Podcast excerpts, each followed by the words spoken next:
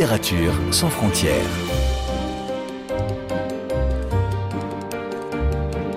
Catherine Fruchon-Toussaint.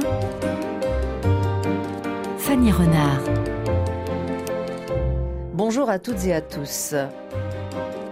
Il est des livres qui appellent d'autres livres. Ainsi en est-il de celui dont nous allons parler dans quelques instants, puisqu'à la fois il s'inscrit dans le livre précédent de notre invité, mais il existe aussi dans le prolongement d'une autre œuvre qui d'ailleurs a failli ne pas être éditée, mais qui heureusement a vu le jour. C'est donc d'héritage littéraire qu'il est question aujourd'hui, de transmission et de dialogue d'une écrivaine à l'autre entre la poétesse américaine Emily Dickinson et l'auteur québécoise que j'accueille maintenant, Dominique Fortier. Bonjour. Bonjour. Il y a deux ans, vous publiez un très beau livre intitulé Les villes de papier, récompensé par le prix Renaudot Essai, qui déjà évoquait avec euh, délicatesse Emily Dickinson, considérée aujourd'hui comme une icône de la littérature. Elle est morte en 1886 à l'âge de 55 ans et ses poèmes ont été édités à titre posthume. Nous y reviendrons puisque c'est précisément le sujet de votre nouveau livre, tout aussi délicat, qui paraît sous le titre Les ombres blanches aux éditions Grasset. Avant toute chose, est-ce que vous voulez bien, Dominique Fortier, nous dire en quelques mots ce qui vous touche tant chez Emily Dickinson? Est-ce que c'est sa vie qu'elle a menée solitaire mais déterminée Ou et ses poèmes, parfois déroutants mais indéniablement fascinants? Euh, Les deux à la fois, je vous dirais, bien sûr. Quand j'ai commencé à écrire Les villes de papier, j'étais déjà engagée dans la rédaction d'un autre livre, en fait, qui était un ouvrage très mauvais. Et j'ai eu besoin de me sauver de ce manuscrit-là. Et c'est Emily Dickinson qui est venue me sauver d'une certaine façon, c'est-à-dire qu'un matin, plutôt que de m'engager dans mon histoire euh, tortueuse et fourmillante, j'ai eu cette vision d'une femme toute seule dans sa chambre. Et je me suis dit que cette histoire-là, j'étais capable de la raconter. Donc, il y a le personnage de Dickinson qui me fascinait, c'est vous l'avez euh, évoqué, c'est quelqu'un qui a eu une vie singulière. Elle a passé les dernières années de son existence confinée dans sa chambre à écrire des poèmes qu'elle refusait de montrer à qui que ce soit ou alors à de très rares personnes, euh, des correspondants choisis. Euh, elle était un personnage assez mystérieux, elle s'habillait tout en blanc, même dans le village où elle habitait, ou la petite ville, en fait, à l'époque, elle était un peu considérée comme un mythe. Mais ce mythe-là a gagné en importance après sa mort, donc la, la figure elle-même est intéressante. Mais bien sûr, ce qui est fondamental avec Dickinson, c'est ce qu'elle nous a laissé, et c'est sa poésie. Effectivement, quelques mots de son existence. Elle est née en 1830 à Amherst, dans le Massachusetts, ville qu'elle ne quittera jamais, où elle meurt donc 55 euh, ans plus tard. C'est la cadette d'une famille entre un frère aîné, Austin, et une sœur Benjamin, Lavinia. Et elle vivait en effet plutôt recluse, toujours habillée de blanc, et elle écrivait beaucoup, soit une correspondance très abondante avec ses amis, soit ses nombreux poèmes, euh, environ 1800, tous euh, quasi inédits à sa disparition. Mais vous, Dominique Fortier, avant d'avoir euh, cette euh, image de cette femme seule dans une chambre qui déclenche l'écriture des villes de papier, vous étiez déjà une lectrice d'Emily Dickinson? Je connaissais certains de ses poèmes. Je pense que je la connaissais comme la majorité des francophones la connaissent, c'est-à-dire avec une sorte de décalage parce que ses poèmes en langue anglaise sont assez difficiles d'accès pour un francophone, je dirais. Pas nécessairement parce que son expression est très compliquée, quoiqu'elle l'est de temps en temps, mais simplement parce qu'il y a quelque chose d'un petit peu archaïque dans la forme. Elle a une, une syntaxe qui est assez particulière. Et donc, on a le plus souvent accès à ces poèmes en traduction et on y perd beaucoup, malheureusement, parce que s'il y a une chose qui est intraduisible, c'est la poésie. C'est-à-dire que soit on réussit à rendre le sens des poèmes, mais qu'on occulte le rythme, la, graphie, les sonorités, donc on perd la musicalité. Soit on conserve cette musicalité-là, mais là, on perd de la signification. Donc, quoi qu'on fasse, on perd ou change. Ce que j'ai fini par trouver comme solution en ce qui me, concerne, c'était de la lire en bilingue, c'est-à-dire dans une édition où on avait d'un côté les poèmes en anglais, de l'autre côté les poèmes en français. Et ça permet d'une certaine façon d'installer sa propre lecture entre les deux, donc de se faire sa, sa propre traduction. Mais ce qui est fascinant avec Dickinson, c'est que même si ce sont des poèmes qui ont été écrits donc il y a 150 ans, ils ont un caractère de modernité qui va demeurer, je pense, à travers les siècles. C'est une parole qui continue de, de nous rejoindre puis de nous arriver aussi, euh, aussi vive, aussi vivante que... Oui, ce sont des sujets euh, éternels, euh, la mort, l'amour, l'immortalité d'ailleurs. Et parmi ces nombreux poèmes, on peut citer Loneliness, Solitude en français, qui a été traduit par euh, Patrick Rémaud et dont je vous propose, euh, Dominique Fortier, d'écouter une version, celle lue par la comédienne française Danielle Lebrun. La solitude qu'on ose sonder et qu'on devine aussi vite que si l'on descendait dans la tombe pour s'assurer de ses mesures. La solitude dont on craint le pire est celle qui se voit elle-même et de ce fait périt d'elle-même au premier coup d'œil. L'horreur de ne pas être regardé, mais plaqué dans le noir, la conscience en suspens, et l'être sous les verrous. Je crains que ce ne soit cela, la solitude. Ces souterrains et ces corridors que le Créateur de l'âme illumine ou scelle. Voilà. Solitude, Loneliness euh, d'Emily euh, Dickinson, euh, lu par Daniel Lebrun. Un commentaire, Dominique Fortier, vous connaissiez ce poème? Je ne connaissais pas ce poème et je ne suis pas certaine qu'il soit bien représentatif de son œuvre dans son ensemble. Dites-nous pourquoi. Parce que on a là un des, un des pans de, sa pensée, de sa poésie, c'est-à-dire que c'est vrai qu'elle elle aborde des thèmes euh, très graves, euh, souvent un peu métaphysiques, euh, la mort, la divinité, l'immortalité, comme vous l'avez dit, mais il y a aussi dans sa poésie une légèreté qui fait contrepoids à cette gravité-là, puis un humour surtout, qui est très inattendu au milieu de, de, de toute cette ces, ces, questions très très graves et, souvent un peu, euh, il y, a vraiment la mort l'obsède, la maladie, la solitude, mais ce serait insoutenable si c'était pas justement contrebalancé par quelque chose, une sorte d'instinct de, de vie. Dickinson, moi, je la, je la compare souvent à un oiseau elle a quelque, une manière de, de se retourner où on l'attendait pas, une façon de s'envoler quand on croyait pas qu'elle allait le faire. Et c'est ce contraste-là entre euh, la joie et quelque chose comme une sorte de chagrin souterrain qui fait cette, cette tension-là, en fait, qui fait l'intérêt de sa poésie en ce qui me concerne. Mais cette lumière, d'ailleurs, elle existe dans votre récit, Dominique Fortier. Une forme de légèreté aussi, quelque chose d'évanescence blanc qui est partout euh, dans votre texte. Ce texte qui donc euh, vient après les villes de papier, et on a le sentiment que c'est un texte qui s'est imposé à vous.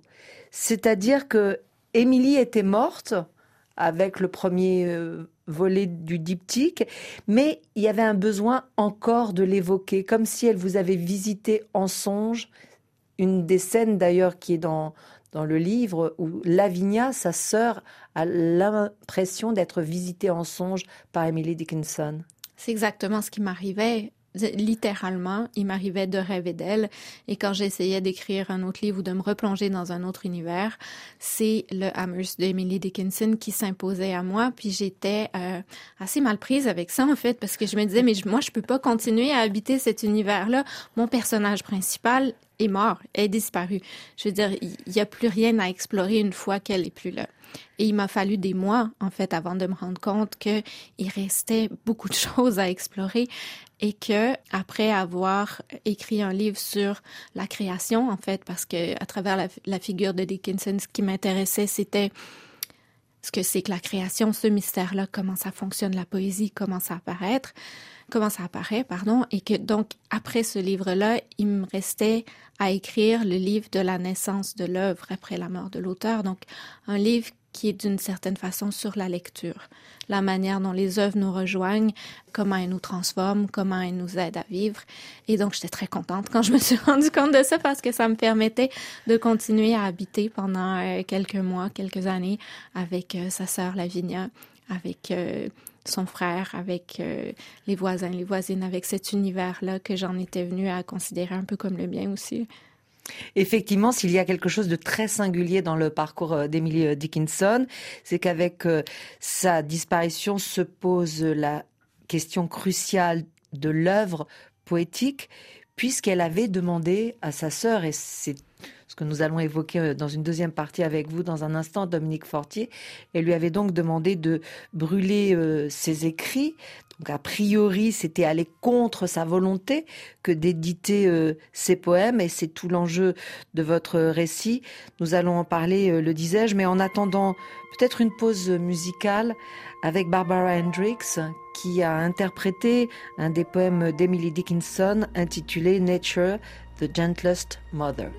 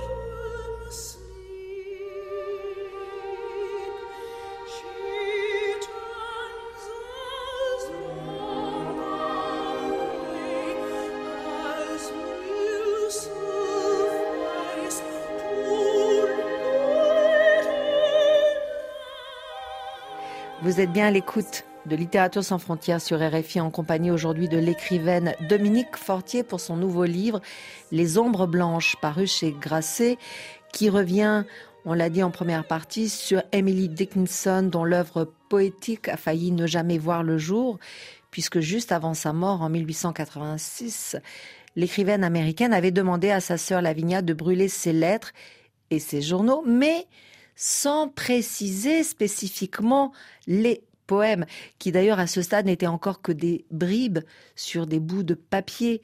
Donc, par défaut, Lavinia a décidé de ne pas les détruire. Et c'est ainsi que vous écrivez, Dominique Fortier, page 41, ces quelques lignes. Cette femme, toute seule dans une chambre, était à son insu en train de prendre l'une des décisions les plus importantes de la littérature américaine. Fermez les guillemets. Pour vous, en effet, c'est un acte fondamental? Bien sûr. C'est-à-dire qu'il y a ce moment de bascule où Lavinia découvre dans la chambre de sa sœur morte ces centaines de poèmes dont elle pressentait peut-être l'existence mais qu'elle avait certainement pas tous lus. Et puis elle est face à ce choix terrible. Qu'est-ce qu'il faut en faire? Qu'est-ce qui consiste à honorer la mémoire de sa sœur? Qu'est-ce qui consiste à la trahir? Et euh, c'est vrai, l'histoire veut que Émilie ait demandé à sa sœur de détruire ses papiers personnels. Mais est-ce que les poèmes, c'est des papiers personnels? Comment on fait la différence? Et donc, Lavinia va choisir de se débarrasser effectivement de la correspondance, des journaux intimes, mais elle décide que la poésie mérite de survivre et donc elle va entreprendre cette aventure-là de la publication pour faire connaître les poèmes au monde. Et c'est c'est vrai que c'est un moment fondamental. Je ne sais pas si on réalise que cette œuvre aurait pu ne jamais voir le jour. Et moi, fatalement, quand je me fais cette réflexion-là, je me demande mais combien d'autres œuvres ont disparu sans qu'on les connaisse, sans qu'elles sans qu'elles atteignent la publication et qu'elles trouvent les lecteurs? Parce que c'est vrai que c'est une question très importante, euh, la question du droit moral après euh, la disparition euh, de l'auteur. Qu'est-ce que vous auriez fait, vous, Dominique Fortier? Ah, je pense que j'aurais fait comme Lavinia, mais c'est, oui, vous avez raison de dire que c'est une question morale. Il y a assez peu d'exemples dans la littérature. Je, je, les effleure d'ailleurs euh, dans le livre, mais il y a le cas de, Max Brod qui est un peu vu comme un traître parce que Kafka lui avait expressément demandé de détruire ses romans. Il n'a pas pu se résoudre à le faire. Il y a le cas de Otto Frank, aussi le père d'Anne Frank, qui lui a tout de suite décidé que le journal de sa fille méritait d'être préservé puis d'être rendu public. Mais il y a quand même peut-être toujours un aspect de, trahison quand on se résout comme ça à partager avec le monde euh, quelque chose qui était resté intime jusqu'à la mort de, la personne qu'on aime. Et vous posez à, à juste titre cette question, combien de personnes faut-il pour faire un livre? Combien d'êtres chacune de ces personnes contient-elle à son tour? Combien de fantômes? Et si c'était les fantômes qui écrivaient, quand aujourd'hui je dis je, qui est-ce qui parle? Et vous mettez de fait en place, euh, Dominique Fortier, une sorte de cartographie avec au centre les poèmes d'Émilie et aux quatre coins, comme quatre points cardinaux, quatre voix. Celle de Lavinia, dont on a déjà parlé, sa sœur, celle de Suzanne, la belle-sœur d'Émilie et qui a été longtemps euh, sa meilleure amie, celle de Mabel, la maîtresse euh, du frère d'Émilie et donc la rivale de Suzanne, et enfin Millicent, la fille de Mabel, encore euh, enfant adolescente, et qui toutes à leur façon vont participer à la naissance du recueil de poèmes à divers titres lire, trier, scripter, déchiffrer, ordonner, deviner parfois. Bref, éditer. Est-ce que c'est votre intuition, Dominique Fortier, ou en effet c'est la réalité, c'est grâce à ces quatre femmes que l'œuvre d'Emily Dickinson a pu exister, survivre à son auteur et lui donner ainsi l'immortalité Un peu des deux. Euh, J'écris pas des romans historiques euh, au sens euh, traditionnel du terme, c'est-à-dire que je me documente évidemment. Je ne veux pas écrire n'importe quoi, je veux pas trahir les faits, mais quand j'écris, c'est pas d'abord dans un souci d'exactitude. Je cherche à essayer de retrouver une forme de vérité qui est pas nécessairement celle des faits, mais qui a davantage à voir avec quelque chose comme l'intuition ou la cohérence littéraire ou euh, quelque chose de cet ordre-là. Ceci dit, c'est vrai que Lavinia a d'abord approché Susan, qui était l'amie de cœur d'Émilie, pour lui demander de l'aider avec l'édition. Susan n'a pas pu le faire pour toutes sortes de raisons. C'est vrai qu'elle s'est alors tournée vers sa rivale, qui était la maîtresse de son mari, qui est quelque chose d'absolument surréel quand on y pense, surtout que ces gens-là vivaient euh, pratiquement les uns sur les autres. Ils étaient tous voisins. Oui, c'est fou. Donc, ces deux femmes-là que tout opposait, mais qui, en fait, ont un peu une même quête, c'est qui de, donner naissance ou de redonner naissance à la poésie d'Émilie, m'intéressait beaucoup. Elle me semblait deux figures opposées. Je dirais, euh, là où j'ai mis le plus de moi-même puis le plus d'imagination, c'est dans le personnage de la fille de, Mabel Millicent, dont j'ai fait en fait la véritable héritière d'Emily dans, dans Les Ombres Blanches. C'est-à-dire que c'est la seule qui est encore assez proche de cet esprit d'enfance qui, qui animait Emily pour être capable de comprendre sa langue presque comme si c'était une langue maternelle, alors que pour les autres, c'est difficile. Il faut justement essayer de, déchiffrer, euh, trouver euh, les bonnes significations, les bonnes variantes. Scènes regardent ça, puis tout de suite, elle sait. Donc, j'en ai fait une sorte de, réincarnation un peu d'Émilie, mais encore une fois, je, je me suis pas tant éloignée du personnage historique parce que cette petite fille-là a réellement existé. Elle est devenue une femme remarquable, la première diplômée en géographie de l'université Harvard. Et quand sa mère est devenue trop, trop vieille et trop malade pour poursuivre son œuvre d'édition, c'est Millicent qui l'a repris en charge. Donc, euh, Il y a du vrai, il y a du faux, il y a du mensonge, il y a de l'inventé. Puis tant mieux si on n'est pas trop capable de, de, de, deviner où commence la, la frontière entre le, le réel et la fiction. Alors c'est vrai qu'il y a un héritage clair ou une transmission en tout cas qui va s'établir entre l'œuvre d'Emily Dickinson et cet enfant Millicent parce que vous le disiez à juste titre, elle est encore dans cet état d'esprit, dans cet âge où elle est très réceptive. Et en effet, par exemple, vous parliez d'oiseaux tout à l'heure. Il y a une scène avec un oiseau où on a l'impression que l'oiseau essaye de formuler ce que voulait dire Emily Dickinson, ce que les adultes n'entendent pas. Millicent aussi, elle devine ce que voulait dire Emily Dickinson, mais encore une fois, ni sa mère, ni, ni Suzanne, ni Lavinia ne, ne sont capables. Et à la fin, on verra aussi, surtout Millicent prendre une page blanche et commencer d'écrire de la poésie, comme si c'était euh, voilà cet héritage euh, qu'elle allait euh, accompagner. Ce qui est très beau aussi dans votre roman, Dominique Fortier, c'est cette précision du quotidien. Comment se passent les journées. Il y a beaucoup d'activités euh, très quotidiennes. Euh, faire une tarte euh, avec quelques recettes de cuisine, vivre quand il y a de la neige. Enfin, il y a quelque chose d'extrêmement habité dans votre roman. Comment est-ce que vous avez travaillé toute cette partie-là? Euh, c'est une attention aux détails qui m'a été commandée par, euh, par Dickinson, je crois. Quand j'ai commencé à écrire Les Ombres Blanches, euh, j'ai essayé de me mettre dans la tête, dans la peau de, de cette femme qui avait réduit son univers à quatre murs et à presque rien, mais qui avait une expérience du monde qui était tellement intense. Et je me suis dit, c'est sûr qu'elle avait une attention aux détails, une sensibilité qui faisait en sorte que pour elle, euh, le parcours d'une goutte d'eau sur une fenêtre, il y avait de quoi à se plonger là-dedans puis à écrire, euh, à écrire un poème. Donc, cette attention aux détails me vient d'elle. Pour ce qui est de Lavinia, je l'imaginais vraiment comme une sorte de pendant à Émilie, c'est-à-dire que où sa sœur était euh, un, être très éthéré, euh, évanescent. Lavinia est extrêmement terre à terre. C'est elle qui a toujours pris soin de la famille. C'est elle qui a nourri tout le monde euh, figurativement et littéralement pendant des années.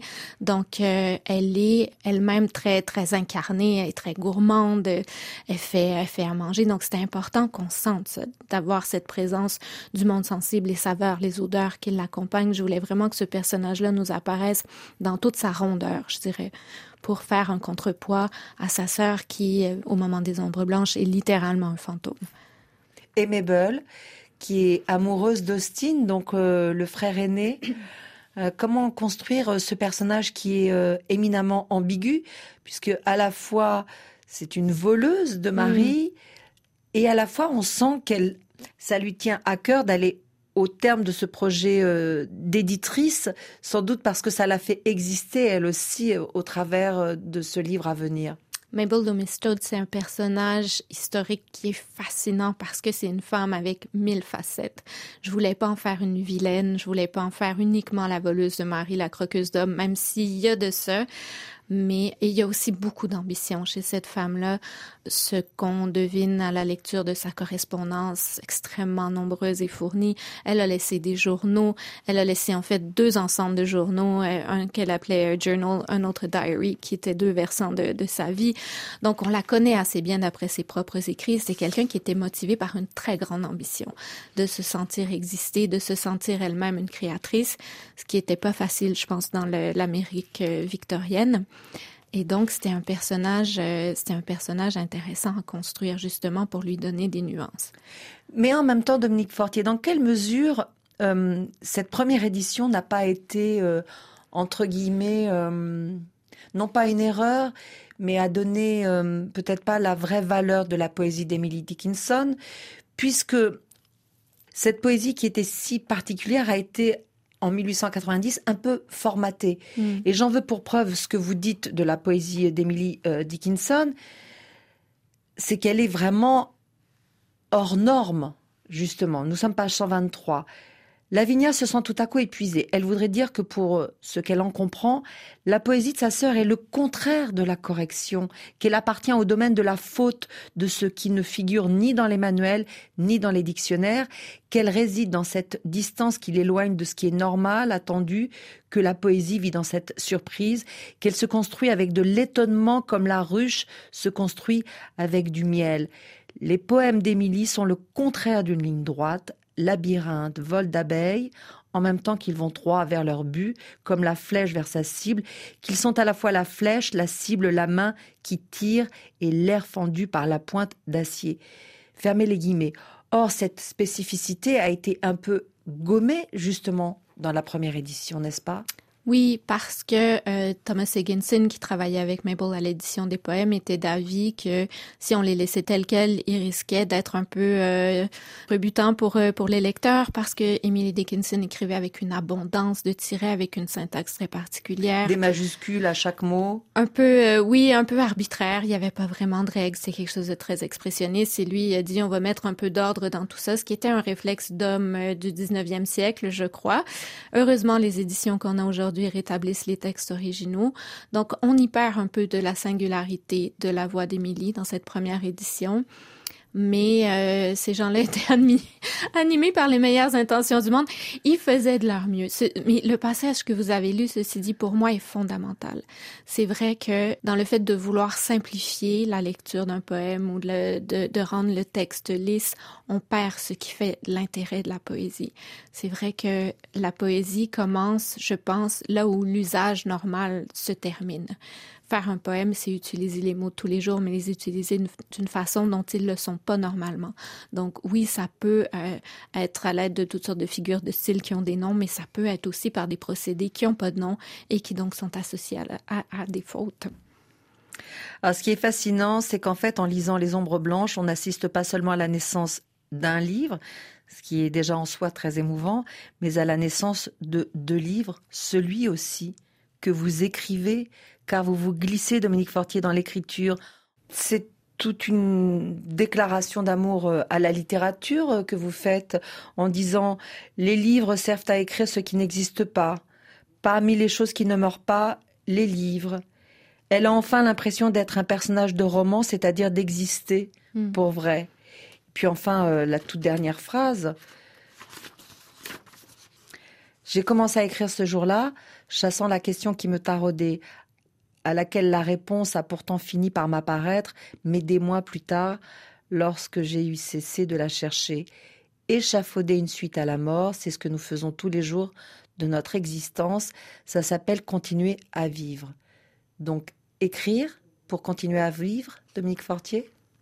Pour continuer à vivre, pour faire revivre aussi, je pense, ceux qui sont disparus pour continuer d'entretenir avec eux un dialogue. C'est encore le meilleur moyen qu'on a de parler à nos morts et que nos morts nous répondent, les livres.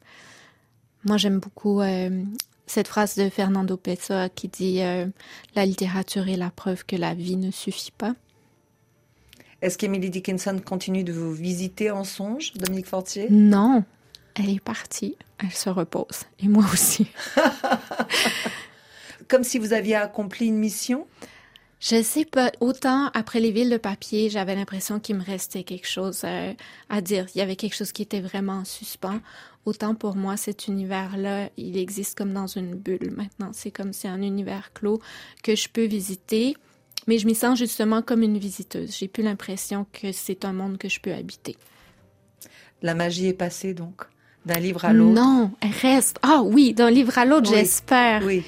Mais elle a une phrase que je trouve très belle d'Ekinson qui dit euh, justement euh, We are always in danger of magic. La magie euh, nous guette. Eh bien, restons sur cette phrase. Merci beaucoup, Dominique Fortier, d'être venu nous parler de ce nouveau livre intitulé Les Ombres Blanches, qui a paru aux éditions Grasset. Un grand merci. Littérature sans frontières. Catherine Fruchon-Toussaint, Fanny Renard. Vous pouvez réécouter cette émission sur le site rfi.fr en cliquant sur l'onglet Podcast. Et pour ne manquer aucun numéro de votre magazine, vous pouvez vous abonner à Littérature sans frontières dans votre application préférée et nous laisser un commentaire.